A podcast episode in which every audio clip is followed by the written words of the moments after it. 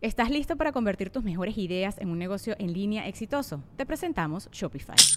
Tal vez no lo sabías, pero nuestro podcast More Than Mamis es un negocio y lo empezamos por supuesto para desahogarnos y hablar sobre la maternidad, no para convertirnos en expertas de ventas y del e-commerce. Así que sí, necesitábamos ayuda para vender nuestro merch y poner en marcha nuestra tienda. ¿Y cómo suena con Shopify?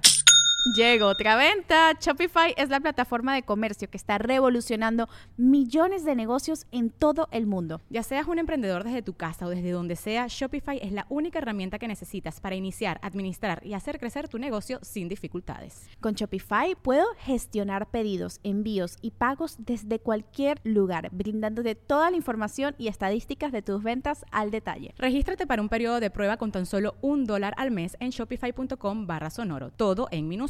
Ve a shopify.com barra sonoro para llevar tu negocio al siguiente nivel. Shopify.com barra sonoro. With everyone fighting for attention, how can your business stand out and connect with customers? Easy. Get Constant Contact. Constant Contact's award winning marketing platforms has helped millions of small businesses stand out. Stay top of mind and see big results fast. Constant Contact makes it easy to promote your business with powerful tools like email and SMS marketing, social media posting, and even events management. With Constant Contact, you'll reach new audiences, grow your customer list, and communicate more effectively to sell more, raise more, and fast track growth. Don't know much about marketing? No sweat. Constant Contact's writing assistant tools and automation features help you say the right thing at the right time, every time. Plus, you can send with confidence knowing your emails are actually reaching your customers thanks to Constant Contact's best in class 97% deliverability rate. I wish I had known about Constant Contact before, especially considering that they tackle any challenge with Constant Contact's expert live customer support. Plus, everything's backed by their 30 day money back guarantee. So get going and start growing your business today with a free trial at constantcontact.com. Just go to constantcontact.com right now. Constant Contact, helping the small stand tall. ConstantContact.com. Sonoro.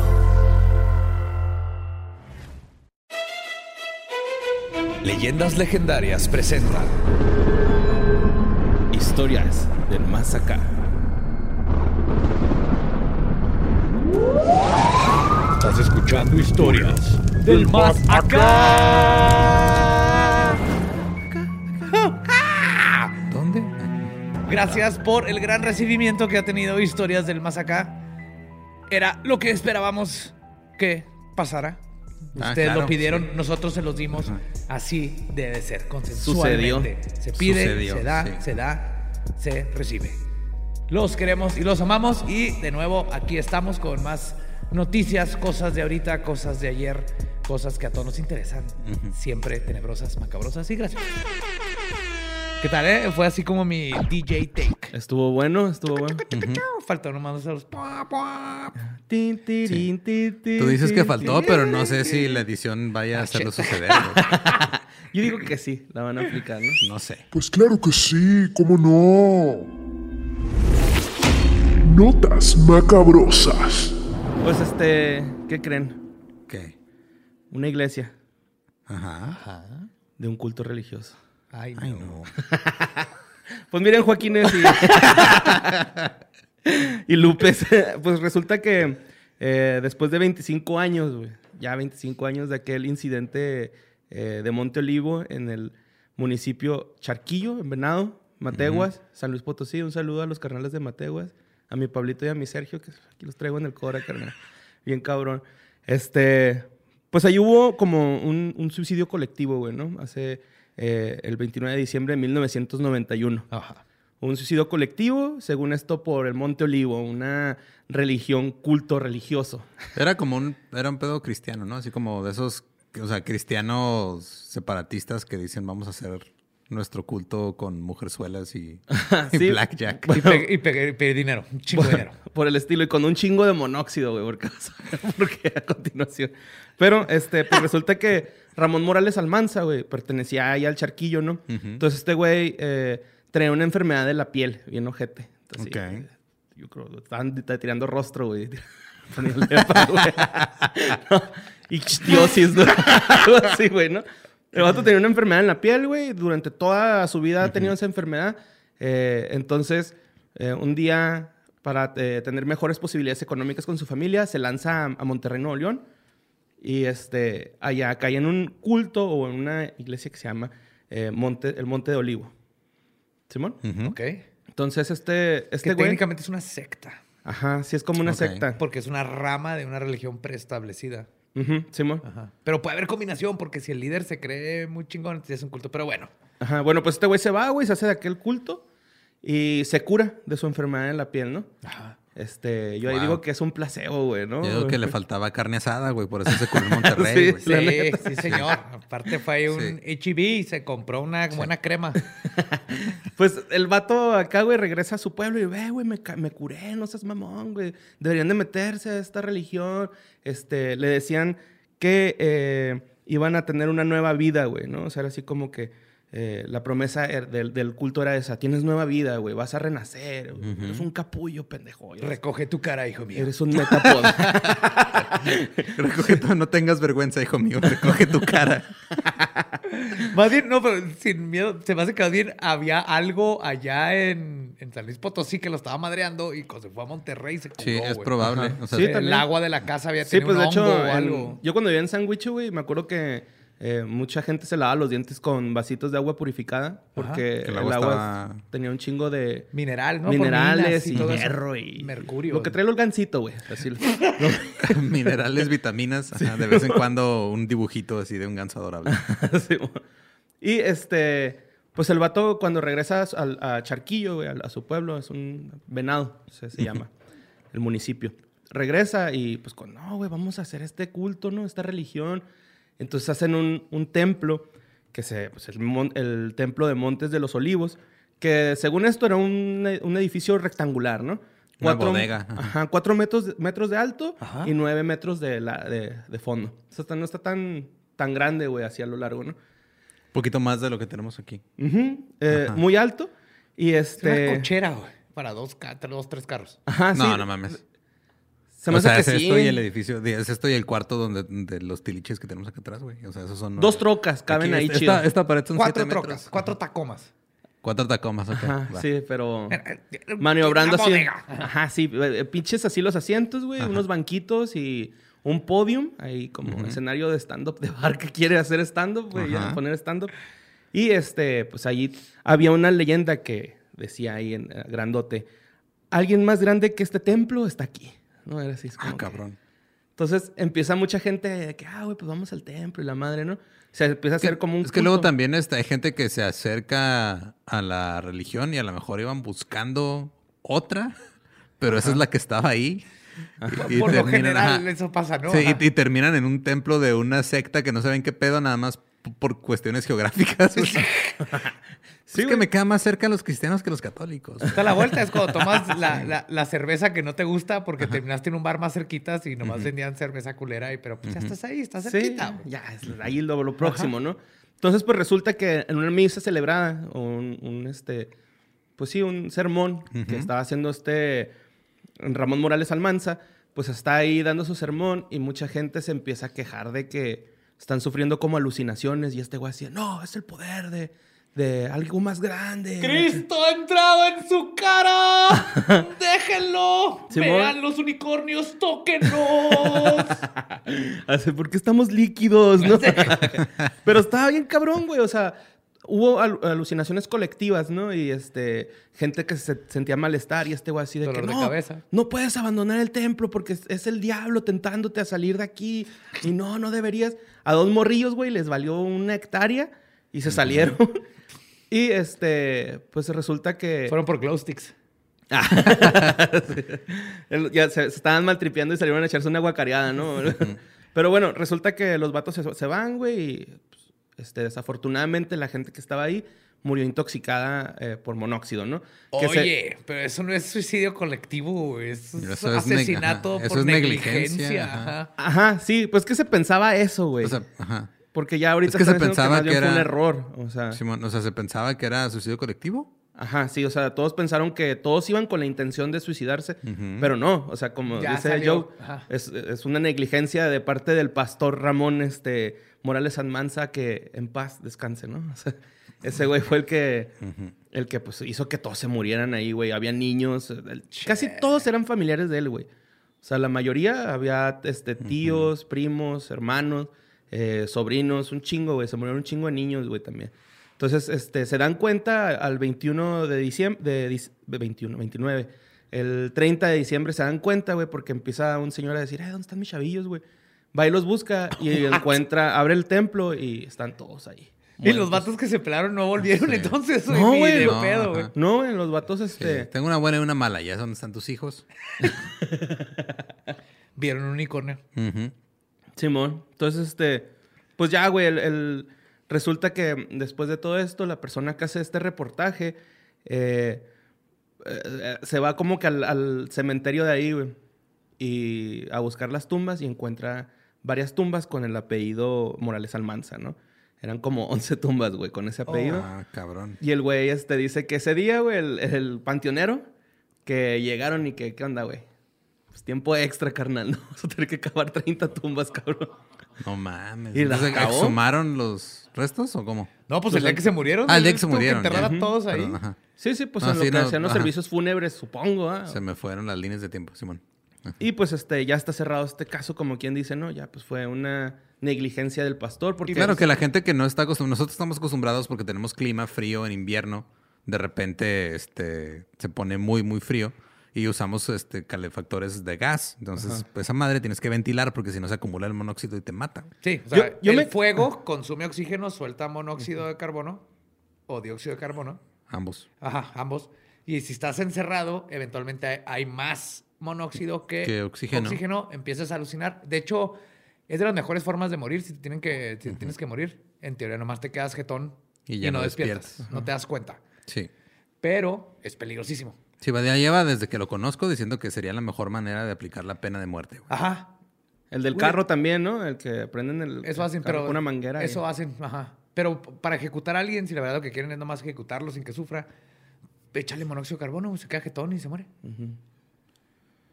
Ok, pero en sí, o sea, ya dejaron así eso de, ok. es- Sí, de se hecho, creyó que eh, había sido suicidio colectivo y al final no fue suicidio colectivo, fue ignorancia y fue Colectivo. ajá, Sí, coerción de sí, un pastor sí, que sí, decía, no te colectiva". vayas contra el mejor, o sea, con tus instintos dicen que te vayas, no le hagas caso porque tus instintos son del diablo. sí, güey. De hecho, Juan, Juan Flores Y Valdés, el que, diablo dice, ¡sálganse, pendejos! que es uno de los sobrevivientes. Monóxido. Digo, si alguien sabe cómo lidiar con monóxido de carbono, también es el diablo, güey, no mames. Ajá, sí. Está rodeado de esa madre, güey. Sí, mo.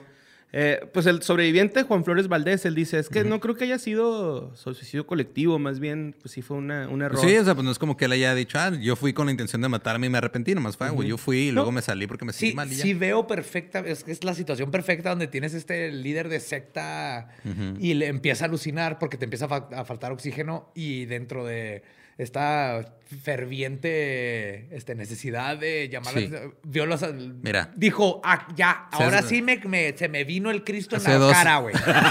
Hace dos sí, episodios es. aprendimos el término sesgo de confirmación, güey. Entonces, Ajá. fue un sesgo de confirmación más monóxido de carbono igual a se murió la mitad del pueblo. Sí, Sí. y porque los demás no, no tuvieron el Presión social, güey. para decir, ah, con permiso. Se hubieran salido un minuto. De, hecho, me quedé tripeando con lo que hablábamos la otra vez, güey, de que pues el, el- el que esté caliente el cuarto es un factor para romperte y todo ese pedo, güey. O sea, de jugar con los climas.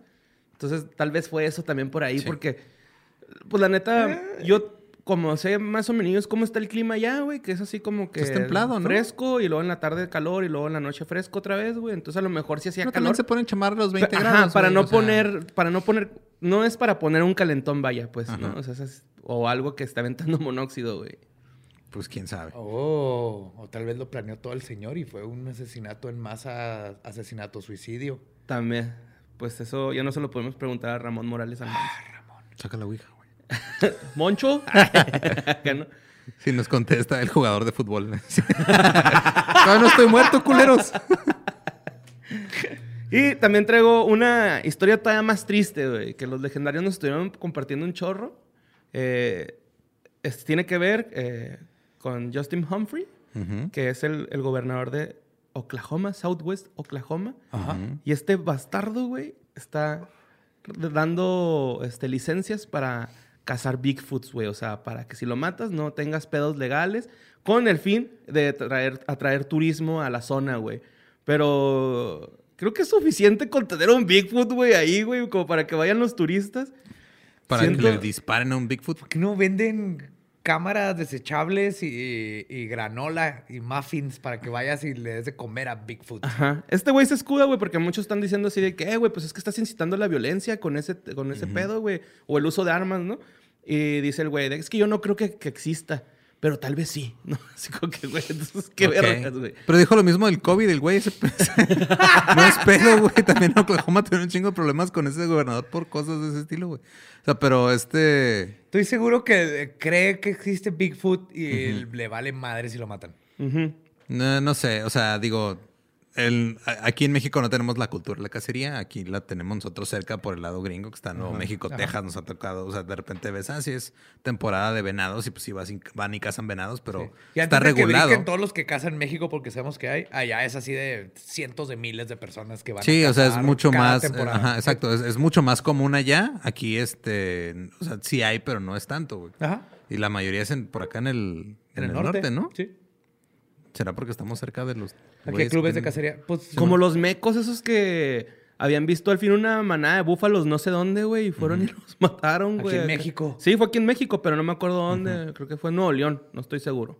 Nuevo León. ¿Dónde crees que salen las alitas que tanto te gustan, güey? O sea, Güey, o una o la otra, no puedes tener las dos, güey, ¿eh? Traen dos cada búfalo, güey. ¿Cuántos búfalos necesitas para tu orden de ocho? Pues Red Bull te da las, güey. ¿Cómo? O sea, Oh, que la ve. Editen eso, eso no está... que pongan un bip. Y este, ¿qué más? Ah, si lo atrapas vivo, güey, te dan 25 mil dólares. Es muy barato, güey. Sí, Mejor la te lo llevas a tu casa güey. y haces live streams con él. Güey, ¿te imaginas? O sea, si de por sí ya hay un güey que hace live streams, vesti- bueno, vestido, entre comillas, de, de Sasquatch, tocando el sax. Imagínate que lo confundan, güey. Pobrecito. Güey, imagínate que nos enteremos que es Sasquatch disfrazado de Sasquatch. Pero no estamos listos. Y un día el reveal se hace que se lo quite y... ¡Hola! Y resulta que era el saxofonista Miles Davis, ¿no? Algo así que tiene un chingo viviendo.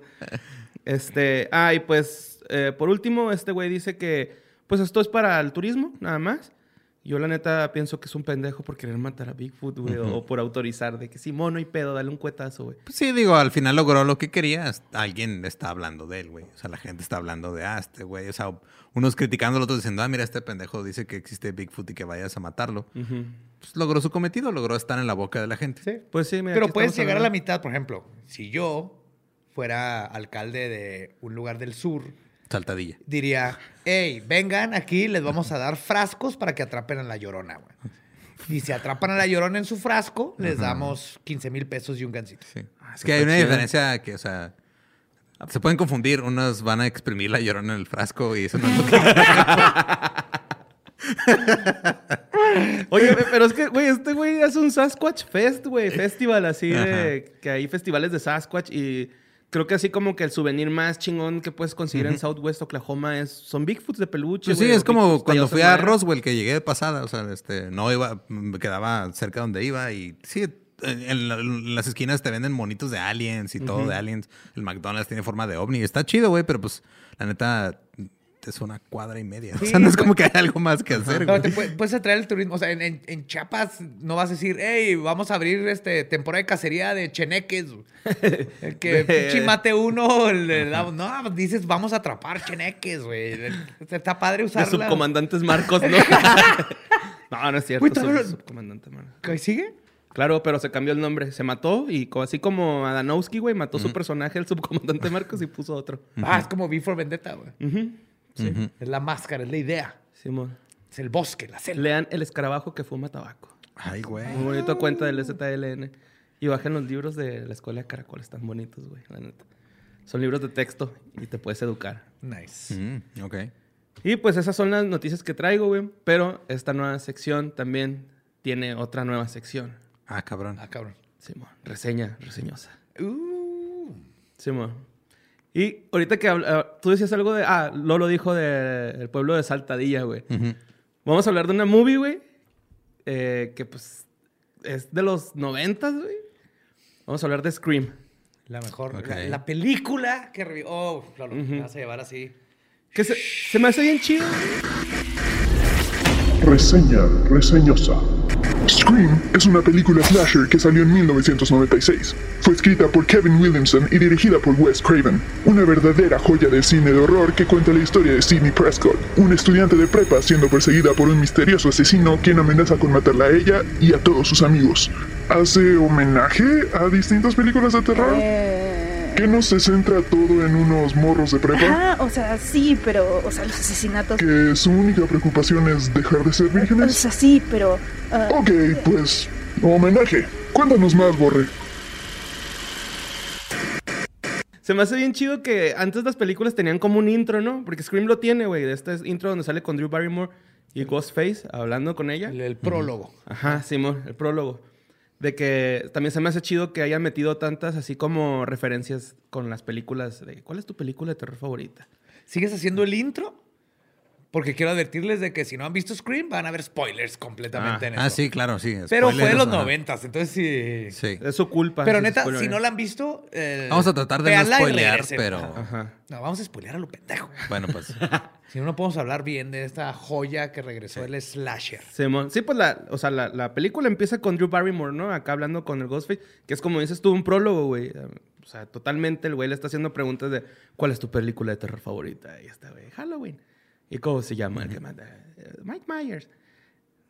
Michael Myers, ¿verdad? Michael Myers. Ah, Mike Myers. Acá, güey. Estás, estás viendo a un detective Sí. inglés. yeah, baby, yeah. Y Este... Behave y luego te mata. tengo un dato curioso, güey, con lo de Ciudad de Saltadilla. Ajá. Que Ghostface, eh, el que hace la voz en inglés, Ajá. hace la voz de Mojojojo, güey, de ¿Qué? las chicas superpoderosas, Simón. Y también hace una voz en Winnie the Pooh, Nice. como ¿Cómo se de narrador. Ah, Roger J. Alden, algo así. Roger J. Ok. Ajá, sí. Cool. Pero sí hace la voz de Mojojojo, güey, el Ghostface. No mames. El Yo los Powerpuff crecí Girls en inglés. con Scream, güey. Me tocó así en la prepa. Y yo era fan de todos los slashers de, de Freddy Cougar, este, porque es un, es una, es un género dentro del género de, de terror, ¿no? Entonces, Freddy Cougar, Jason, ah, este, Texas Chainsaw Massacre, bla, bla. Y Scream lo revivió, güey, porque se murieron de entre los 60s y los 80s. Ya eh, para Jason 16, todo el mundo estaba cansado. Y Scream sale y holy fuck. Ajá, pero es que creo que pegó mucho, güey, porque es este... Es como un asesino que lo trata de hacer por fama, ¿no? No, ese es en la 2. Bueno, más o menos, pero también tenía venganza por la mamá, o estaba Ajá, emputado. sí, cierto. Ajá, sí, sí, sí, pero, cierto. pero sí es una combinación de... Ya empezaba la cultura de hacerte famoso por ser famoso, aunque no había el internet como lo conocemos. Y sí es uno de los factores. Y entonces eso sí lo hace más como... Podría ser cualquiera que está, Ajá, que está es en que prepa. creo que eso fue lo chido, güey, de que... No es un ser sobrenatural, ¿no? Ajá, y luego aparte es, es como que es un juego de clue, así de que estás viendo una movie y Ajá, y dices, estás tratando es este ajá, güey, y lo a no, huevo no, ese güey, y- y lo- no pudo haber sido porque pues, salió acá, ¿no? Sigue hasta hoy la, la hipótesis, teoría, conspiración de que había un tercer asesino. güey. Yo me acuerdo haberlo leído así en forums back in the day de internet, todos en, en ajá, fondo negro, letras verdes fosforescentes que te chingan la vista. Donde vienen los times y que no pudo haber sido tú ni este, porque entonces en este tiempo tuvo que haber un Ajá. tercer asesino. Y antes de la segunda, todo el mundo estaba seguro que había un tercer asesino. Ajá, pues de hecho en el documental Scary Movie podemos ver que Dobby es también un tercer asesino, ¿no? Sí, o sea, claro. el, el policía, güey, es como el tercer asesino. Que de hecho hay una escena, güey, donde eh, están en la casa de- de- del, del policía y la amiga de, de Sidney. Y, ¿la ajá, y le están hablando, le está hablando el asesino a Sidney, güey, a la casa de ese, güey. Hello, Y tarda un Sidney. chingo en salir el hermano policía, güey, ¿no? En el cuarto. Dewey. Y es de, es ese puto, güey, ¿no? Es ese cabrón Yes. porque tardó un chingo en salir y salió justamente cuando acá. Y lo al último que no, que le dan un pinche balazo, güey, en la... Él es el hermano de Rosanna Arquette. David Arquette. Ajá. Órale, no sabía. También hizo una película en la que lo persiguen arañas gigantes. Terrible película. Sí, se suena. Una vez vi pirañas 3D, güey, en el plasma. Estaba vendiendo mi plasma.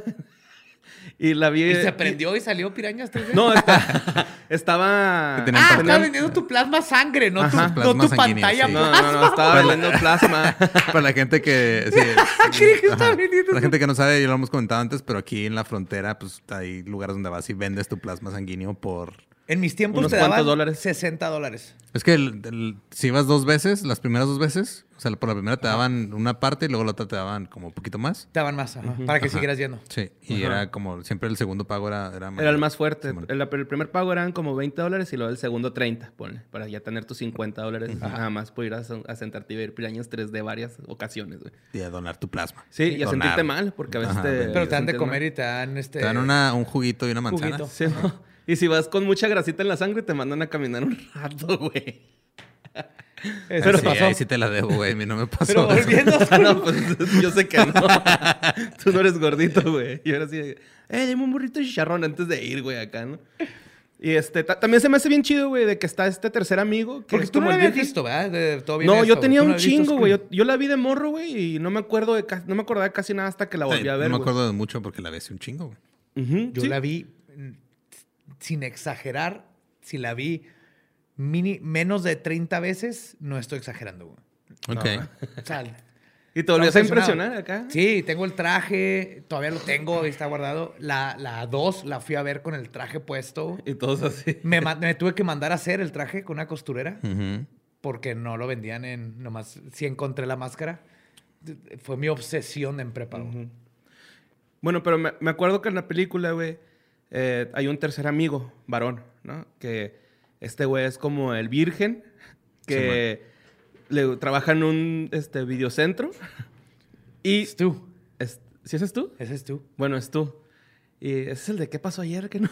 Pero bueno, este resulta que el güey va diciendo lo que pasan en las películas de terror, ¿no? Y eso se me hace bien chido, güey. Así como que siento que muchos de los directores siempre hacen ese tipo de cosas en, en las películas de terror de que Es que no era común, güey. O sea, gracias a, a Craven empezó a hacer ese pedo. O sea, pero Ah, ok, O ya. sea, como que ese güey agarró todo lo que se había ya de- caricaturizado de más en los ochentas con los slasher films y todo ese pedo. Dijo que voy a agarrar todos los clichés, todos los tropos y los voy a convertir en parte de la trama. Ajá, es una meta. Y, ajá, sí, meta Al mismo tiempo que los está referenciando y medio parodiando, está haciendo que la trama tenga ese mismo sentido y lo hace chido, güey. Y lo que hace es que te cambia la expectativa porque tú crees, la regla dice, la, la Final Girl, Ajá. que siempre en una película de terror está la Final Girl, Ujú. es la virgen, la que se cuida, la que, y Sidney no, y de Thomas sobrevive. Ajá, Sidney no es Entonces va virgen. rompiendo los, los estereotipos. Y fun fact, Kevin Williamson, el que escribió Scream, es el que escribió Dawson's Creek. I don't wanna wait for ¡Percy! Ay. Dice Percy se andando una maestra, güey. Güey, vi el primer. Esto, no- esto no tiene que ver, pero vi el primer episodio súper progresivo. Dawson's Creek. Progresivo o progresista, porque... Progresista, perdón. perdón. Sí, vi el primer episodio y está en 11 octavos y parece rola de Tool. Pues No, güey. Sí, I don't wanna- Sticks, güey. La hermana de, de Joey está, vive con este, un afroamericano y está embarazada. Ajá, y el pueblo la odia. Y luego Jen es atea y eh, tiene una, toda una conversación con la abuela que la quiere hacer a misa, así que respeta mi. que yo Mi no creo en. Dios. Ajá. Y hay un chorro de cositas así que. ¿what? Pues me están diciendo que este, la sociedad no, no ha avanzado tanto en los últimos 20 años. No, con, razón, güey. Con razón el, el asesino de, Scream siempre entra por la ventana, güey. Como Dawson, güey, ¿no? Dawson siempre entraba por la ventana, No. Así que como... este, Katie Holmes es la que entraba por la ventana, güey. Se metió al cuarto de Dawson. Ujú. Ah, sí, sí. Era Joey. Ajá, sí, sí, Era cierto. Joey. Estás pensando en Clarissa, lo explica todo. Sí, güey. Te iba apenas a decir que Fergusano, güey. No, No, no, era el Joey. hermano de Clarissa. Ah, Joey. Sí. Sí, pues bueno, este... La película, güey, al último te das cuenta porque eh, está Sidney. Se, se llama Bobby el novio, ¿no? O así se llama en Scary Movie. Prescott. Scary No, Movie. no se llama Bobby. Se llama... Ajá. Sí, es Scary Movie, güey. Se me cruzaron. ¡Borre, no! Bueno, ese güey, el novio, nada más la está chingue y chingue y chingue de que, ¿qué, güey? Pues, ¿cuándo acá, no? Ajá. ¿Cuándo tu chom chom? Pues se llamaba... Fuck, no me acuerdo. Pero bueno, Se ah, mató caliente. total está, güey, eh, que es ahí donde se- nos podemos dar cuenta que Sidney pierde su, pierde su virginidad, pues tienen relaciones, ¿no? Y al último resulta que... Qué pedo, qué, qué raro, güey. De repente, ¿no les pasa que de repente se ponen a ver cosas y luego dicen, güey, Billy, Billy Loomis. ¿por Billy. Billy. Sí, ¿Por qué, es, por qué este, es tan central ese, ese tema en la trama, güey? Porque es, Es que- parte de las de la películas prepa, terror, ¿no? Del tropo. Del- sí, pues sí. Es entre, la, es entre la prepa y el tropo de la... Si pierdes la virginidad, te mueres. Ok. Y Billy Loomis, Loomis es el apellido del doctor que mata a Sí. Michael Myers. Oh. Cool. Pero hablando de, antes de que se me vaya la idea, si alguien de aquí está escuchando y algún día quiere hacer un podcast hablando de cine y todo eso, pónganle tirar el tropo, güey. Ese es el mejor nombre para un podcast Hijo, de cine. sí, lo acabas de hacer. Oh, tirando el tropo, ajá. Tirar se el los tropo. regalo. Y el, ¿te acuerdas el que está limpiando la- el pasillo en una escena? Ajá. Vestido de Freddy Cougar. Ajá. Es el director, Wes Craven, Sí, que es el director de Freddy Cougar. Ajá, sí, sí, sí. Que... Que no se llama así, me vi bien novato, pero... Krueger. No, en Nightmare on Elm Street. Krueger, O sea, la ¿cómo película no se llama Freddy Krueger. Sí, ni Cougar tampoco, pero eso nunca, eso nunca va a cambiar en tu cerebro ya, güey. Pero esa película la vi. Freddy Cougar Uf. Hunter. Uf. Oye. y luego ya también ves que a Sidney todos le dicen así de, güey, ya supera lo de tu jefa, güey. Sí, ya la mataron, güey, pero pues ya, carnal, ya. Move on, ¿no? Pero nadie sabe que Bobby, digo Billy, er- eh, con... Es que la jefa de Sidney, güey, se acostaba con el jefe de, de Billy, ¿no? Ajá. Que hizo que se divorciaran sus papás. Ajá, y este güey, pues mató a la jefa y quería matar a Sidney el mismo día que al. Y supongo que eventualmente al, al papá también, ¿no, güey? O- Porque al, al- al papá, ¿por qué no lo matan? Nada más lo secuestra, güey. ¿Lo amarra? Ujú.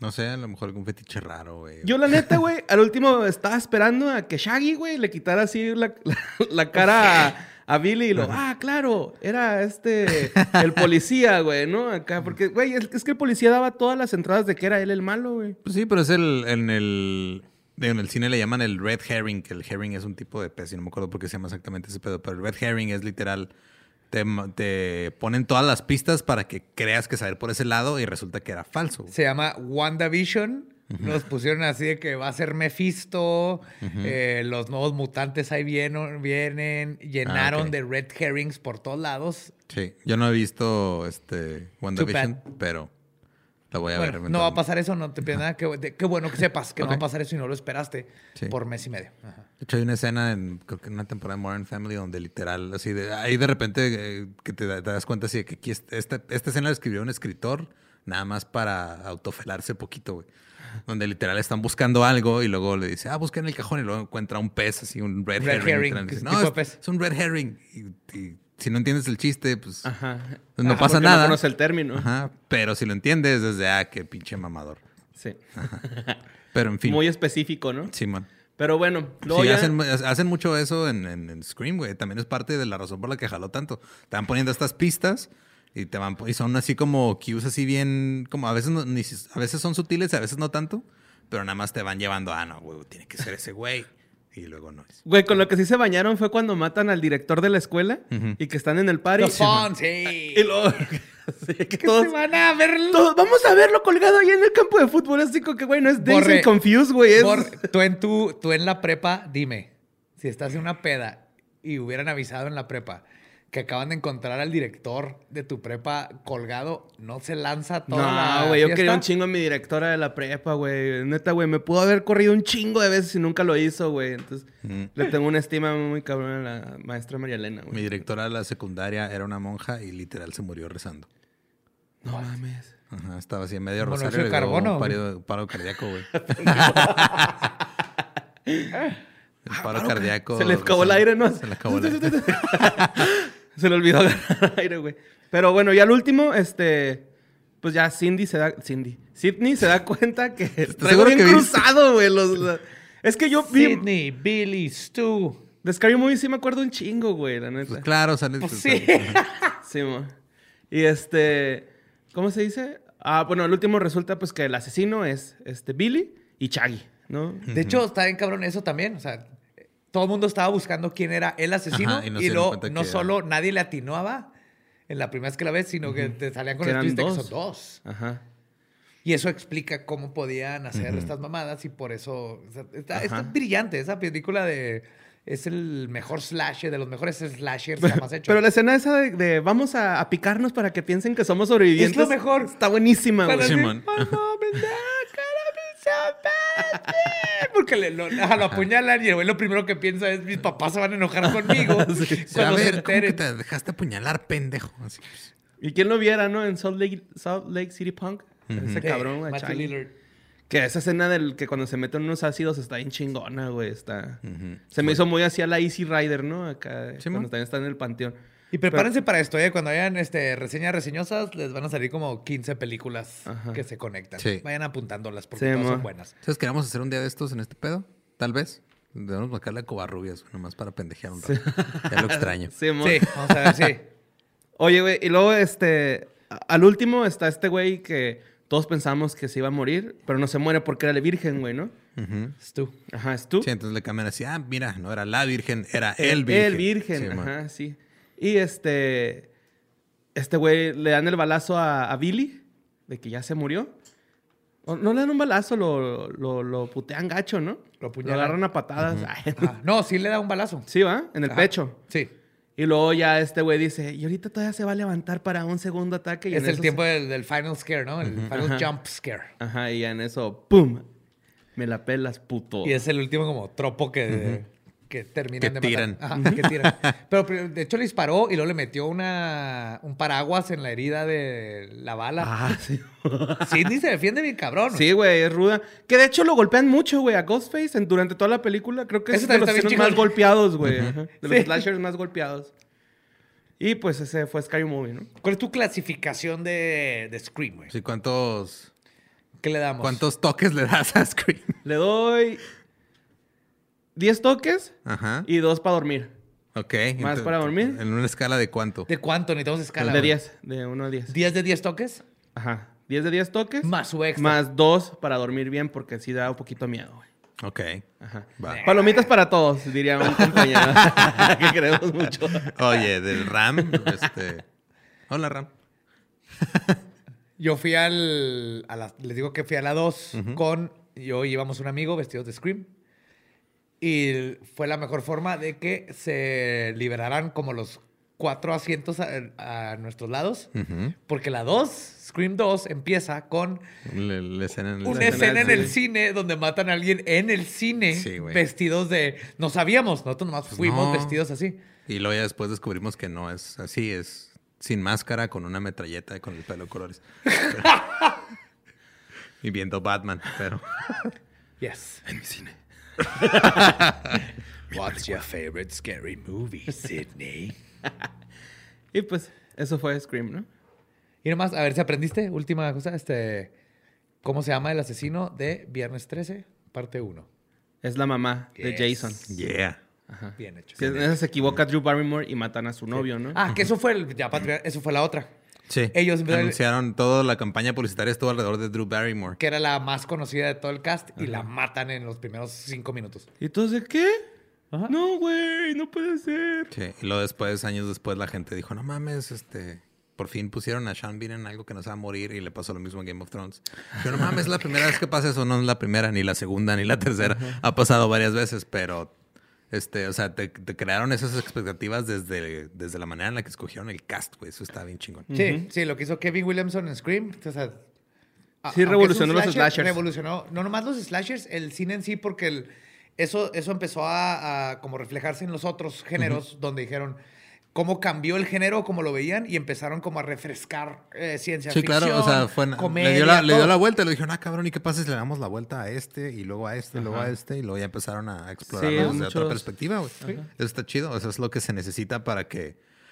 Híjole, iba a decir algo súper mamador, güey. Sí, Lo que se dilo. neces- Lo Do que se necesita para que avance esa forma de arte, güey. O sea, para que... Bienvenidos a Cine y Alcohol. Como, Ah. como, como alguien que estudió artes, estuvo bien mamón. güey. ¿Verdad? Del- ajá. Me hubieras dado nueve en tu clase. No, no, no, mamón de me hubieras caído en los huevos, güey. Te hubiera Ah, puesto así un 7 para que pases. Ajá. Pero así como, o sea, te Pero paso, respeto tu pero te pases de verga. Ajá, o sea, yo Te te paso, pero te pasas de verga. Y pues, ¿ustedes cuántos toques le dan a Scream? No, no, tú eres el que le vas a dar Scream. Ah, bueno. El que vio la película es el que le va a dar su, su review. Su review. Ajá. Bueno. McDonald's se está transformando en el mundo anime de McDonald's y te trae la nueva Savory Chili McDonald's Sauce.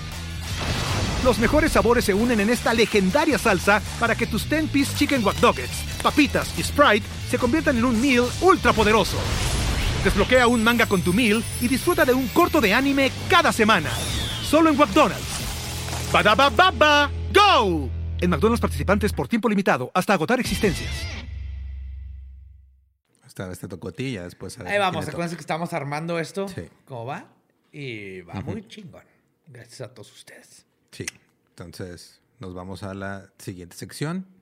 Es la primera vez, creo, que eh, hacemos recurrente el segmento. Ajá. Oh, yeah. Entonces, ahora vamos a hablar con una persona que estuvo, tuvo un encuentro cercano con un personaje que ya tr- tratamos en un episodio de Legendarias. Encuentro que- cercano del peor tipo. del peor tipo con un tipo muy culero. Entonces, Sí, ahorita pasamos con, ahorita pasamos a eso. Sí. Encuentros cercanos con Caro Campos. Y pues en este tercer programa, eh, después del éxito obtenido con el primero, la primera sección que hicimos, que ahora ya se volvió recurrente, de encuentros cercanos, ahora tenemos un encuentro cercano con una persona que tuvo un encuentro cercano con el caníbal de la guerrera. Nada más y nada menos que el caníbal. Poeta y seductor, güey. Sí, si no, si- Sí, si no no. recuerdan al caníbal de la Guerrero, pues es este caníbal que vivía en la Guerrero. Y, y ahí están los episodios. Los es un episodio doble que se grabó con la cotorriza hace ya más o menos un año. Eh, pero en resumen, pues era un güey que era poeta y andaba ahí. Y pues nuestra invitada de hoy, que eh, aparte de haber tenido este encuentro, es comediante y es guionista. Eh, está acompañándonos desde la comodidad de su casa, Caro Campos. Hola, Caro, ¿cómo estás? ¡Caro! Gracias. Ella nos, ¿Cómo va a contar su están? experiencia. Sí, muy bien. Ahorita platicamos de cómo, cómo es la vida, ¿no? Que cómo nos conecta, que tú conociste al caníbal de la Guerrero. Nosotros terminamos haciendo un podcast que habló de la caníbal de la Guerrero y haciendo este nuevo podcast y lo ¡pum! nos conectamos como comediantes. Sí. A final de cuentas, la comedia nos unió por cosas eh, bastante macabrosas del destino. Exacto, la comedia siempre une. Pues yo feliz, muchas gracias. ¿Cómo están estas tres personas ahí sentadas, dando contenido que a mí me encanta, la verdad? Entonces, para mí estoy muy contenta de estar acá y sobre todo contando esto, que está, que yo tampoco me imaginé encontrarme en una parte y después que tuviera que ver con, con mi chamba cuando, cuando era, pues cuando trabajaba en televisión azteca como guionista. Entonces, sí, pasaron los años y ahora me vuelve a juntar, pero con, con ustedes, entonces está buenísimo. Ese es el poder de la poesía, cara.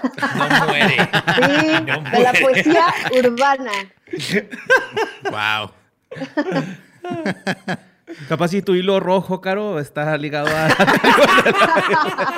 Capaz que sí, no, qué miedo, pero pues es. Sin nada, que el hilo rojo era una tripa que el güey se le quedó atorada en el diente, güey, y se les tiró ahí por kilómetros. Oh, God. Sí. Oiga, Caro, pues, cuéntanos, ¿cu- cu- ¿cuál, cuál es tu contacto con, esta, con este ser? Bueno, pues resulta que el caníbal de la Guerrero, eh, pues eh, José Luis Calva Cepeda, una de las prácticas que tenía era eh, escribir estos poemas, porque además este, pues ha envejecido muy mal eh, muchos contenidos por ahí, porque en lugar de llamarle asesino le dicen el poeta, el gran escritor, y entonces, bueno, Claro, este, este, este don tenía unas fotocopias y... y Pero te, das cuenta que este, para volverte famoso como poeta, o tienes que ser Octavio Paz o tienes que comerte a alguien. O sea, son los únicos dos caminos para que la gente se refiera a ti como un poeta Sí, famoso. Está, es- exacto, está cañón. Y entonces, bueno, pues justo él eh, tiene estos, estos libros porque saca dos, pero el que con el que yo tengo contacto es uno que se llama Caminando Ando, que tiene una Caminando foto. Ando. Caminando, ¿Suena canción del trino? Caminando ando. Desde ahí está como de, ok, señor. Y entonces él escribía todos estos poemas, los, en- los fotocopiaba, ¿no? Y entonces los engrapaba y entonces los vendía. Los vendía en la colonia Condesa, en, en la zona rosa y en Coyoacán. Entonces, Como recién salido del anexo, ¿no? Sí, exacto. Disculpe, disculpe, no vengo, no vengo a hacerle nada. Y mira, pero él sí venía, solo que. Mire, podría saltarlo, pero le voy a Podría dar mi estármela poesía. comiendo en este momento, pero le voy a leer unos poemas. Exacto. Pero, ¿qué prefiere? Exacto. Y entonces me lo encuentro ahí comiendo, por supuesto, porque yo estaba, estaba ahí. un que está comiendo. No. Porque qué otra cosa podía unirme con el caníbal. Yo también estaba comiendo, entonces seguro de ahí también dijo, "Mm, ok.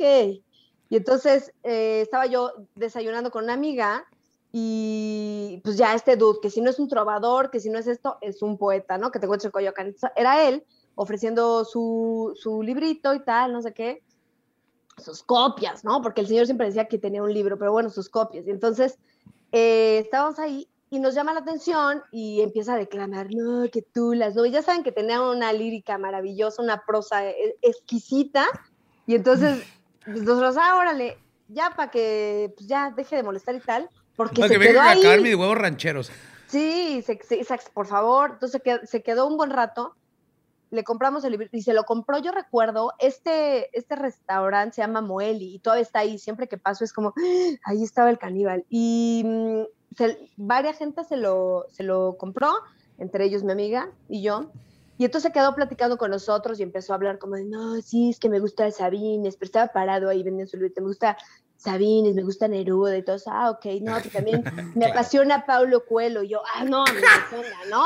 O sea, desde ahí ya, Oh, desde ahí era un poco rojo que debimos de haber atendido y no atendimos.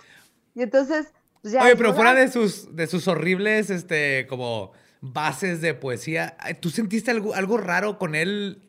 Lo digo porque nunca he estado, pocas personas han estado enfrente de un asesino en serie y han sobrevivido. Y a mí, Badía, me interesa un chorro. ¿Tú estuviste enfrente, de- alguna vibra, algo notaste o para nada?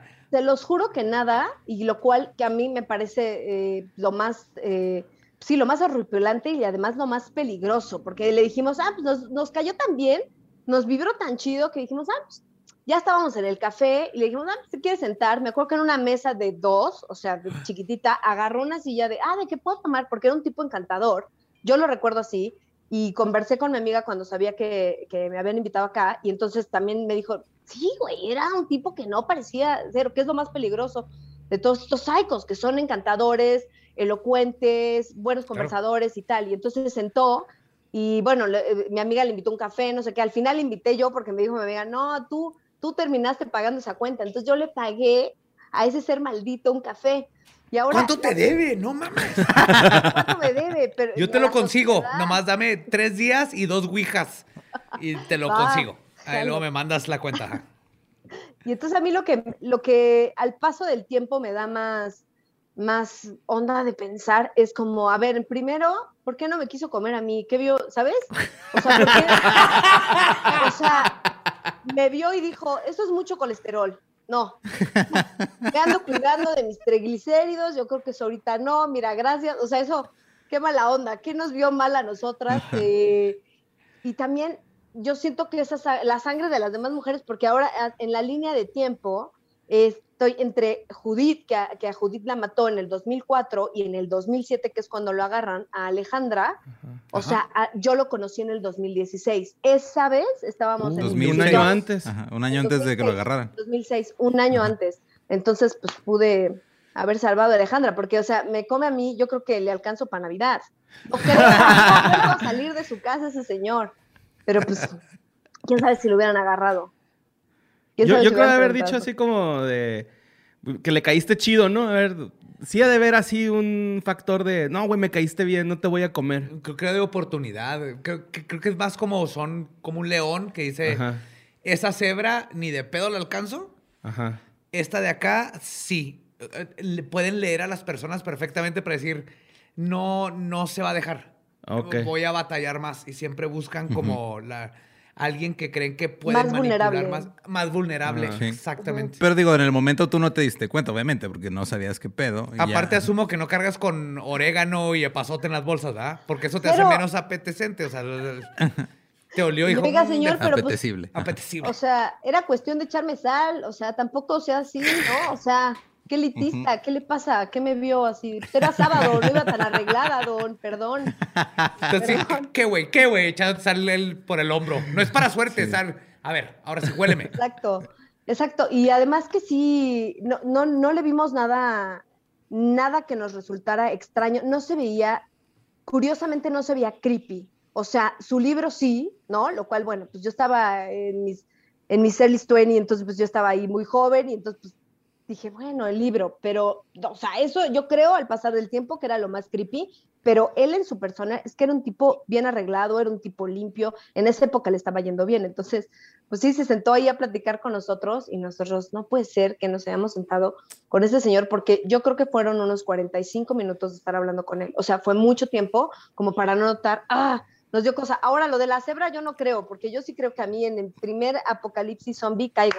Caigo, o sea, yo no corro ni para salvar mi vida. Yo le hubiera dicho, mire, don, Sí. pues empiece yo creo que por el muslo, que creo que es lo mejor que traigo.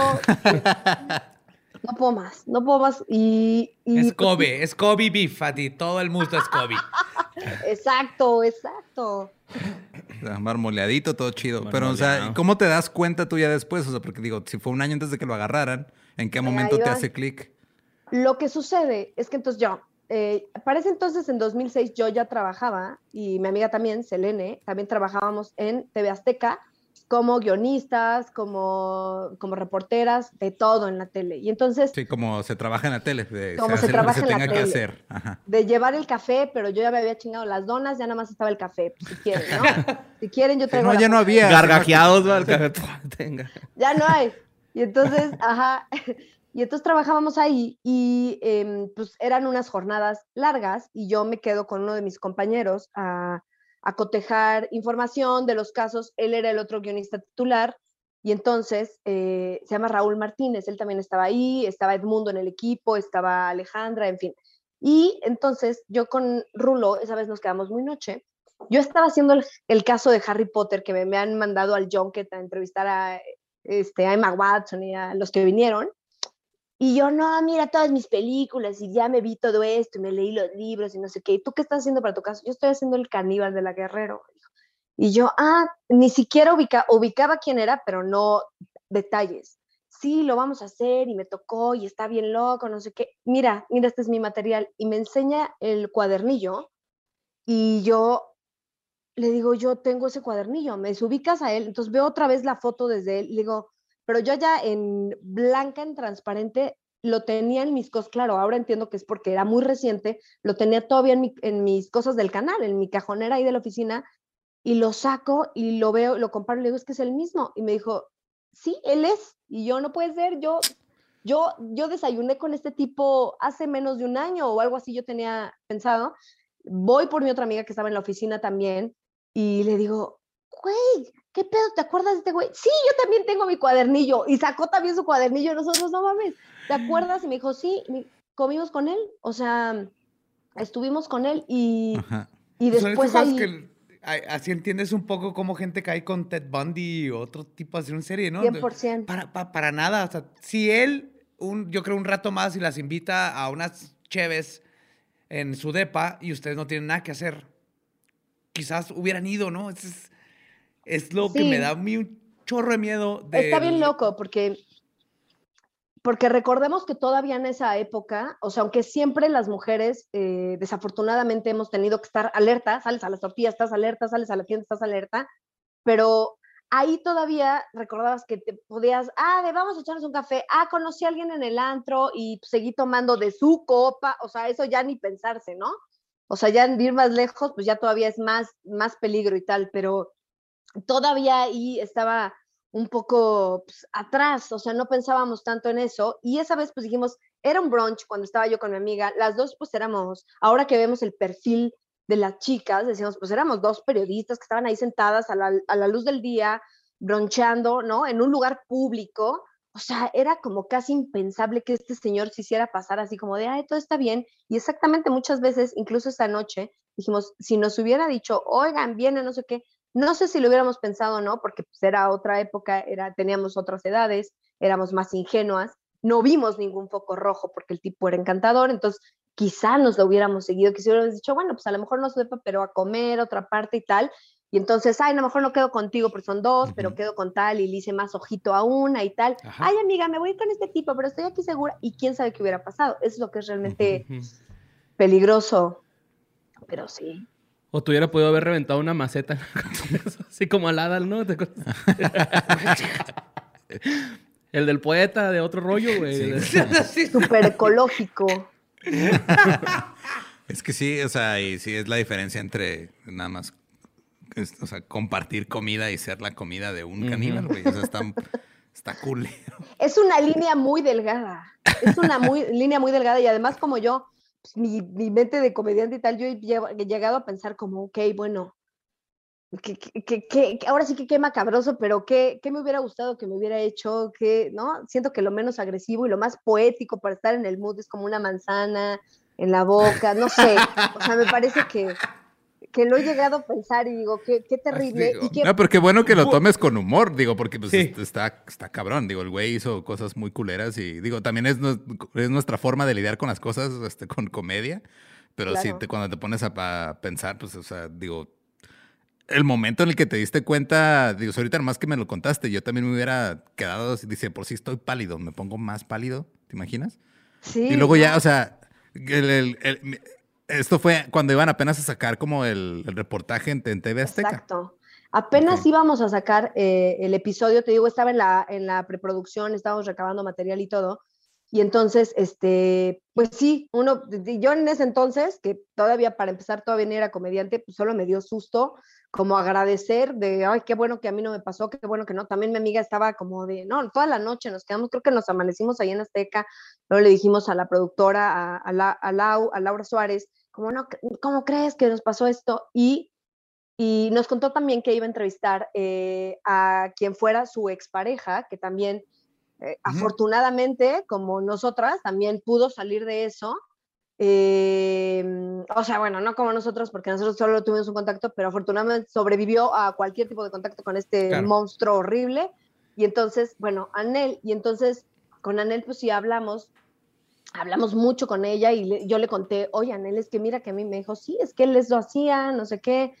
Él, ella tuvo pues una hija con, con él, la chava está completamente in- informada, de hecho dio un testimonial también a la historia, lo cual nos pareció muy valiente. Y es valiente, yo lo hago desde mi trinchera del humor, pero en realidad cada quien desde ese entonces lo que hacíamos era poner ahí cómo había mucha gente, que aunque habían otras mujeres que estaban en una situación muy, mucho más vulnerable, eh, no atendieron a esos focos rojos, ¿no? Y no atendieron esos focos, esos focos rojos porque, pues claro, eran, eh, eran personas que están muy vulnerables por, por, todo el sistema en el cual vivimos, ¿no? Pero Claro. entonces, pues a lo mejor si necesitas a alguien que te cuide a tus hijos, pero a lo mejor si necesitas, este, no sé, una buena onda de alguien o sentirte valorada en un mundo tan hostil con las mujeres o con las madres solteras, que eran su Claro. objetivo. Lo hemos, lo hemos aprendido con Sí, todos los y, casos de y asesinos en llegas, y llegas al aquí. punto en el que dices, sí, mamá, o sea, sí se comió una, pero pues el güey trata bien a mi hija. O sea, digo, suena chiste, pero está, o sea, No, pero sí, por llegas eso a que- justificar cosas muy culeras nada más para estar, para poder seguir funcionando dentro de un Claro. sistema que está en tu contra. Claro, Nunca te han eh, gustado mis esposos, mamá. Ya no hayas que inventarles. Ya no hayas que inventarles. ¡Se comió a tres niños! No, pero sí, exactamente. Bueno. y lo hemos visto Pero en tiene todos los casos. trabajo. Ay, sí. Pero Vende copias de sus poemas en Coyoacán. Es un artista, en- o sea, es- está en work in progress, mamá, sí, por favor. es fan de Paulo Coelho, mija. Ya, Sí, sí, es, es justo lo que hablamos siempre en el ca- eh, eh, algo que tienen en común todos estos casos de asesinos en serie es, el- el- es justamente eso, el- un sistema que ayuda a estos depredadores a tener acceso a personas eh, que, que están en situaciones donde va a funcionar para el depredador. o sea, y es lo que hemos, no sé, hablado un chorro a veces de cómo no cambia y no cambia. Y hablamos de asesinos en serie de los 40, 50, 60, 70, 80 y sigue pasando. Porque Sí. es personas vulnerables las que, las que, de las que van a, de- a ir de depredador a atacar porque las autoridades siguen haciendo nada. No, y aparte a mí lo que me parecía loco es que a mí, por ejemplo, yo de Ted Bundy sé todo desde adolescente, que era yo bien emo, o sea, sí ubicaba este, algunos asesinos seriales, sí entendía cómo funcionaba, sí entendía que entonces eh, la madre que los castraba y tal, y no sé qué, o habían vivido un, este, un abuso o algo, bueno, este señor vivió todo, pero todo junto, pero todas estas cosas hacia dónde, dónde se iba formando esa personalidad y yo pensaba, qué peligroso, porque yo lo sabía y les juro, no, no parecía. O sea, era un tipo que estaba bien si quería seguir echando el café y si no, no. O sea, no era como algo de, no, mira, ven, de verdad, invítenme un café. De hecho, te hacen hasta que sea tu idea, ¿no? Así como soy encantador, soy divertido, no sé qué. Ay, sería tan bueno sentarnos. Ah, pues sí, siéntate, échate un café, no sé qué fue, fue una locura y después, y, y platicando ahora con, con, con Anel también, que me contaba que ya pues, está superado y todo, me decía, güey, yo incluso hasta volví, porque Anel es de, la- es de las personas que regresa con él una vez que, o sea, que ve ciertos poquitos Sí, sí. rojos, vuelve y hasta que pasa lo, que lo encarcelan eh, como que en el 96 creo, por un abuso sexual a una menor.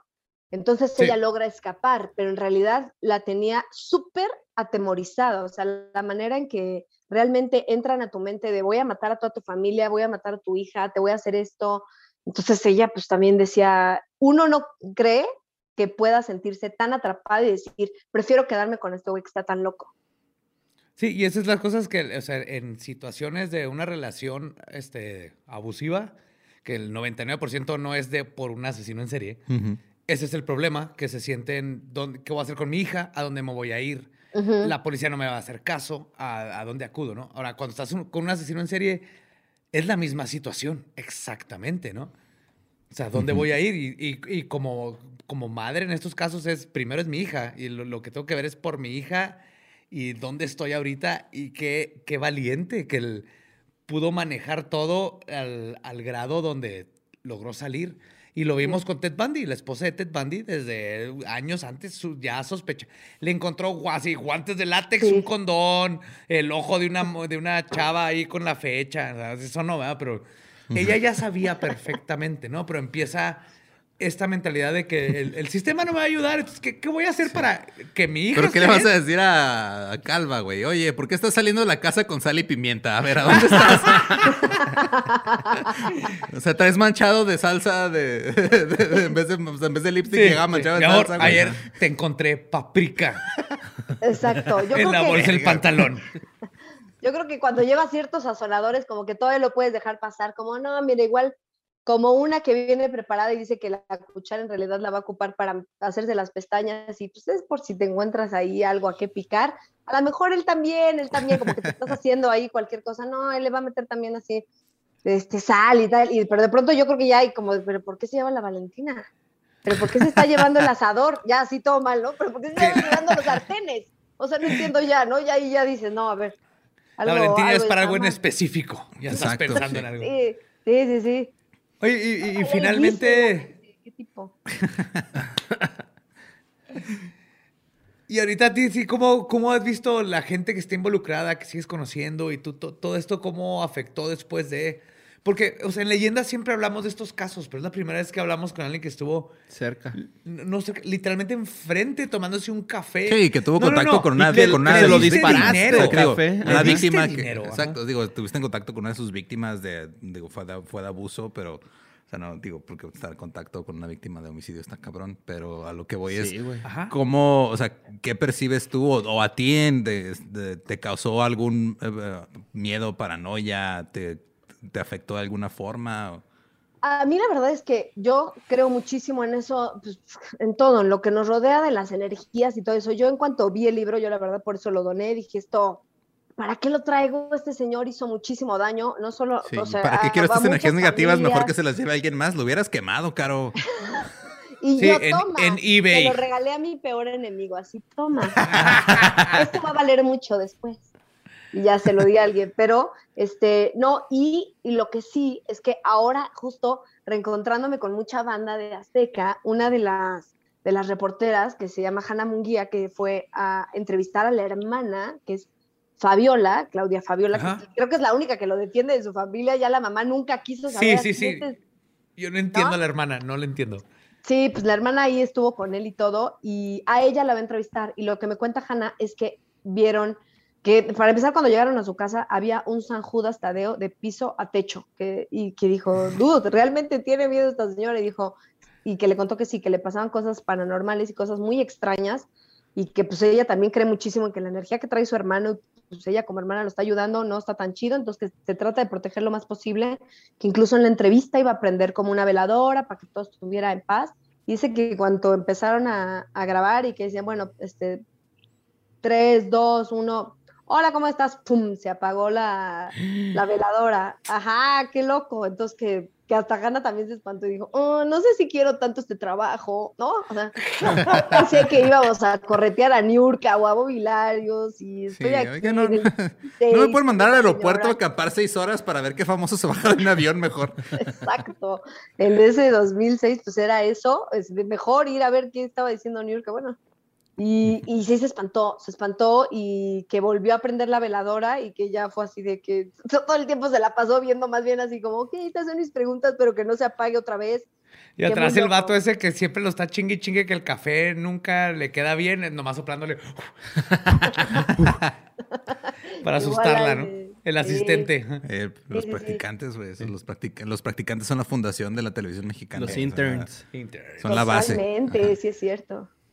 Ahí estuvimos también como practicantes, ahí estábamos también. De eso empezamos y ya después nos, este, nos contratan y bueno, hacemos la carrera en tele y a todos nos trastocó. La verdad es que es de esos, es de esos casos que, que sí, o sea, sí llegas con cierta energía pesada a dormirte. O sea, yo me acuerdo que mi amiga y yo así de, bueno, vamos a dormir, éramos, éramos roomies y bueno, vamos a dormirnos juntas. Selene, con la que fui a echarme el café con él y tal, vamos a dormirnos juntas. Y ya, bueno, si pasa otra cosa, ay, bueno, no, pero, pero es por el miedo, amiga, es por el miedo. Pero Sí, estoy Sí. muy asustada. Ok, yo también. estoy súper asustada. ¿Cómo podremos ayudarnos? Y, y ya, sí, muy loco. Y todos, Laura también, cuando le dije, oye, no tendrás el cuadernito, porque mira, me van a entrevistar y me gustaría mostrarlo, todos me dijeron, no, nos deshicimos de él, quién sabe si se quedó en la oficina o si alguien. Mira, más eso es lo que haría pero- cualquier persona normal. La única persona que tomaría ese cuaderno y lo marcaría y lo pondría en su casa es José Antonio Badía. Entonces tú estás bien, tú no te preocupes. Te lo hubiera regalado, ¿ya ves? Me hubiera esperado unos cuantos añitos. Sí, sí, Sí. yo estaría ahí. No, claro, y es de que, digo, eh, Oliéndolo. sea, eh, sea un asunto de energías o sea un asunto de no quiero tener ese recuerdo o quiero Horror. dejar ese pedo, pues obviamente lo desechas y dices, no, ¿sabes qué? Esta madre me recuerda a la vez que Sí, tu- entonces- estuve en peligro de muerte por estar enfrente de un pinche loco. Estoy totalmente de acuerdo. Haces O sea, eso, es tu sí. primer instinto, y luego tres días después dices, verga, en eBay lo hubiera vendido a como 20 mil pesos 10 años después. Sí, Tal vez. sí, sí. A un amigo se lo conté. Un amigo le conté y me dijo, yo sí te lo hubiera comprado. Si lo recuperas, véndemelo. Y yo, "Mm". y yo, bueno, en comediante, pues digo, bueno, Ah, sí. sí. Ahorita que todo está cerrado, espérame, déjame ver si lo puedo recuperar. Ya poniéndote tú a escribir poemas, ¿no? No, pero aparte, es una Oye, locura. pues sí, vuelve a escribir. O sea, trata de Sí, hacer tu mejor poesía. Todo el mundo se la va a creer. Eres un imbécil este güey con su poesía. Tú dale ahí. Las mesas cafés no saben a Hacer mesa. Acetona, muerte. sí. Sangre rima con hambre. ¿Eh? Exacto. Y además, lo, lo loco también fue, no sé si recuerdan que en la cárcel, pues claro, su, su reputación le precedía, no solo de que era pues, un asesino, sino que también esto, que era un poeta. Y entonces un, una anécdota muy buena es que el, el, el chef, el cocinero de ahí, del, de la cárcel, se le cambia un poema, por, o sea, que le haga un poema a la esposa del chef por darle Sí. un día una rachera. O sea, ¿qué? Y es probablemente la mejor. trabajo. Es probablemente la mejor paga que ha recibido un poeta independiente en su vida. Sí, más, más allá, o sea, conseguir una, reche, una rachera, Una rachera y luego en la cárcel, güey. en la cárcel. Y quién sabe qué sería la rachera, güey. Sí, Aparte, una fileteada, güey. No estás ahí. en el norte y estás en la cárcel. Fue un buen deal. Ese es, el, lo, lo- es lo único bueno que ha hecho esa asquerosidad de persona. Conseguir una rachera buena por un poema. A cambio de un poema, pero el chef también está, bueno, ese cocinero está en problemas, o sea, también, ¿cómo, cómo le regalas a tu esposa eso? Así como, mira, o sea, eso sí es tener hueva para festejar un aniversario. O sea, Y ahorita te puedo la esposa del chef así, Joaquín, no puede ser, era del caníbal. Eso es pensar que tu ¿Dónde esposa no, no ve TV Azteca o lee TV novelas o Alarma o Exacto. que no se va a enterar. Aparte también en qué punto se enteró la esposa, o sea, el caníbal fue y dijo, ay, yo le hice a ese güey un poema, o, o el mismo cocinero le dijo, ¿sabes qué? A lo mejor un día estaban así bien románticos y la esposa le dijo, a ver, recítame el poema que me escribiste. Y el güey así, verga, no me acuerdo. No, no, Eduardo, esto, esto es una clásica situación donde al esposo se le olvidó la fecha y, estás desesperado Tan Y- desesperado y- que le dices un caníbal, escríbeme un poema. Güey, yo he visto a Güey. gente comprar en la calle un pinche este, dinosaurio de florero con una rosa y Mm. en 14 de febrero y yo lo veo y digo, ese güey se le olvidó. A ese güey se le olvidó. 100%, Eso le pasó al chef. 100%. Oye, pero aparte eso de, de- de escribir en la cárcel es bien, es bien común, güey. Tengo un compa que estuvo en la cárcel y un güey que le decían el pocaluz, güey. Porque le faltaba un ojo. Le faltaba un ojo, Simón, el pocaluz, güey. No. Al, güey dice que le decía, escríbeme canciones, güey. O sea, porque el güey quería leer algo, güey. Quería acordarse de las canciones, de las letras de las canciones. Ok. Y este güey le escribía canciones del Caifanes, güey, acá. o sea, cosas así, güey. Entonces, pues también esa es una forma de entretenerse ahí, güey, me imagino. Bien Pues cabrón. supongo, pero pues digo también, o sea, es que sí está, está raro, pero... A ti te tengo la barbacoa, le dijo el caníbal, güey. Ay, güey. Oye, Caro, eso estuvo espléndido, increíble. Es así del. No me imagino haber tenido esa experiencia y el, el shock de darte cuenta que estuviste enfrente y, y- y, no sé, esa idea de. ¿Y si me hubiera invitado a tal lugar, hubiéramos ido? Sí, yo, yo, yo Wow. siento que la parte más difícil, digo, no sé si sea tu caso, pero sería el, el- el estar constantemente pensando en el, en el hubiera, si hubiera pasado esto, si hubiera hecho esto. No sé si te, pues, digo, porque yo en lo personal, yo creo que yo estaría tal vez unos meses paranoico nada más pensando, ah, si hubiera hecho esto, si hubiera dicho esto, si hubiera pasado esto, y me hubiera hundido así yo en un- una madriguera solo. No sé si sea tu 100%. caso, pero espero Sí, que no. Y que- si sí, espero que ya haya salido de ahí. Ya, ya, con el tiempo ya te digo que ya lo tomo con humor y todo, pero la verdad es que fueron, o sea, sí estuvimos, ese día yo me recuerdo que nos quedamos hasta, hasta que nos amaneció hablando de eso y que yo estaba de que no querían irme al estacionamiento de mi coche y me va a desechar, o sea, nada, o sea, ya era 2010, ya se había muerto, ya todo, y de todas maneras tenías ese como, no mames, o sea, Sí, pudo haber sido por algo más del destino que hubiéramos dicho, y si lo invita, deja tú qué. O sea, dejen ustedes que si él nos hubiera dicho, si nosotras le hubiéramos dicho a él, ¿sabes? Como, ay, pues no quieres de aquí seguir, no sé, o sea, pensamos en todos los escenarios y sí, sí, sí, neta, no es broma, sí nos dormimos juntas. Que saque un Sí teníamos ¿no? miedo. Con deditos. Sí, Así no. como, como, Como como zanahorias chiquitas. Qué miedo. güey. Con ranch. ¿Tienen ranch, señoritas? No, pues Caro, muchas gracias por compartirnos tu encuentro cercano con ese eh, pinche enfermo loco. Este, y pues no sé, algún proyecto que te digo, eres comediante, haces stand-up, haces, ahorita pues no está todo abierto, pero eh, tus redes, donde te puede seguir la gente para cosas que andes haciendo, no sé si estás haciendo shows virtuales, podcast o algo similar. Sí, ahorita, eh, pues síganme en Instagram. Estoy como Caro Campos con doble P. Estoy también en YouTube. Tengo ahí eh, un podcast en donde hago entrevistas, que justo entrevisté a la productora de la historia detrás del mito, del mito con quien tengo Nice. pues muchas anécdotas, porque también Laura, Laura tiene muy buenas anécdotas. eh, Por favor, dime que el episodio se llama La historia detrás de la historia detrás del mito. Sí, hay que ponerla así, como ahorita está en sus batallas, a ver qué le pongo. Ella está ahí produciendo eso. Pero sí, está bien bueno. Y le voy a poner así. Y este, pues nada, estoy en mi canal de YouTube, estamos sacando sketches cada, cada semana, hay varias cosas. Estoy en otro podcast con Lalo Villar, que es el creador de La Ruta de la Garnacha, y con Illarito, Sí, claro. que, es, que es guionista, fue guionista mucho tiempo de La Resolana. Ahí estamos en un podcast que se llama Sabroso. Shows pues privados, eh, en eso nos andamos moviendo, sobreviviendo, doy clases también online y algunas presenciales para taller de, de stand-up que ya llevo 10 generaciones y ya hay fechas, afortunadamente se va abriendo, si no, si no regresamos a semáforo rojo, ya tengo por ahí una en, en la caja popular y otra en mi rinconcito en Morelia, una para abril y otra para, para finales de marzo, entonces pues crucemos los dedos que no Ojalá, se cierren y todo bien, sí. lleguemos. Vas a ver que sí, Caro. Que, que lluevan vacunas. Por favor. Oigan, y si me dejan eh, agregar solo una cosa más, eh, pues decirle Claro, a, adelante. a- a todas las personas, a todas las, las mujeres, porque revisitando este caso, todas las víctimas de, de este señor vieron focos rojos y les dio pena decir, no supieron cómo salir, se sintieron más vulnerables al contarlo o más criticadas o más juzgadas y la verdad es que pues ahora sí que yo viví en carne propia que no no parecen ser lo que lo que lo que son en realidad, entonces al primer foco rojo, pues sí, que se, que se muevan, que lo cuenten, que, que no se queden ahí, que se salgan ahí, que huyan y que, y que por lo menos lo platiquen con alguien para que alguien les pueda ayudar, porque es terrible que esta situación se siga replicando, ¿no? Entonces, pues muchas gracias por darme este, este micrófono, yo soy su fan, me encanta haber estado aquí y contarles pues todas estas, estas anécdotas, pero sí, chicas, al primer foco rojo, pónganse abusadas.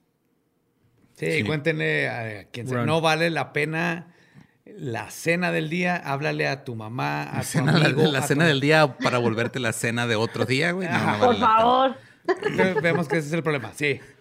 Las autoridades no funcionan, pero tienes a quien platicarle, mantén al tanto, a, hablar.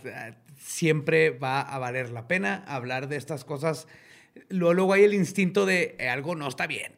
Exacto. Llega el punto en donde, sabes, todos los asesinos en serie llegó el punto en donde alguien dijo, este güey está raro.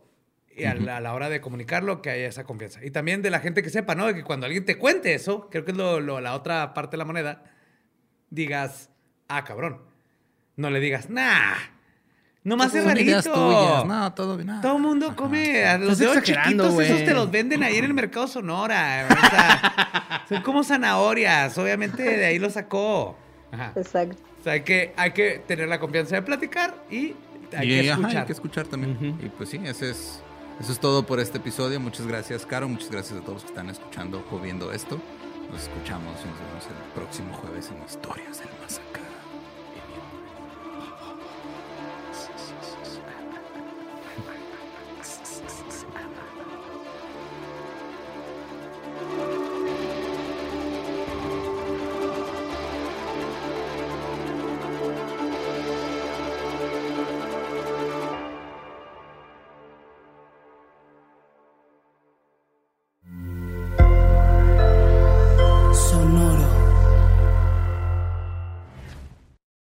¿Estás listo para convertir tus mejores ideas en un negocio en línea exitoso? Te presentamos Shopify. Tal vez no lo sabías, pero nuestro podcast More Than Mamis es un negocio y lo empezamos por supuesto para desahogarnos y hablar sobre la maternidad, no para convertirnos en expertas de ventas y del e-commerce. Así que sí, necesitábamos ayuda para vender nuestro merch y poner en marcha nuestra tienda. ¿Y cómo suena con Shopify? Llegó otra venta. Shopify es la plataforma de comercio que está revolucionando millones de negocios en todo el mundo. Ya seas un emprendedor desde tu casa o desde donde sea, Shopify es la única herramienta que necesitas para iniciar, administrar y hacer crecer tu negocio sin dificultades. Con Shopify puedo gestionar pedidos, envíos y pagos desde cualquier lugar, brindándote toda la información y estadísticas de tus ventas al detalle. Regístrate para un periodo de prueba con tan solo un dólar al mes en shopify.com barra sonoro, todo en minúsculas. Ve a shopify.com barra sonoro para llevar tu negocio al siguiente nivel. Shopify.com barra sonoro. Lucky Land Casino asking people what's the weirdest place you've gotten lucky? Lucky? In line at the deli, I guess? Aha, in my dentist's office. More than once, actually. Do I have to say? Yes, you do. In the car before my kids' PTA meeting. Really? Yes. Excuse me, what's the weirdest place you've gotten lucky? I never win and tell. Well, there you have it. You can get lucky anywhere playing at LuckyLandSlots.com. Play for free right now. Are you feeling lucky? No purchase necessary. Void where prohibited by law. 18 plus. Terms and conditions apply. See website for details.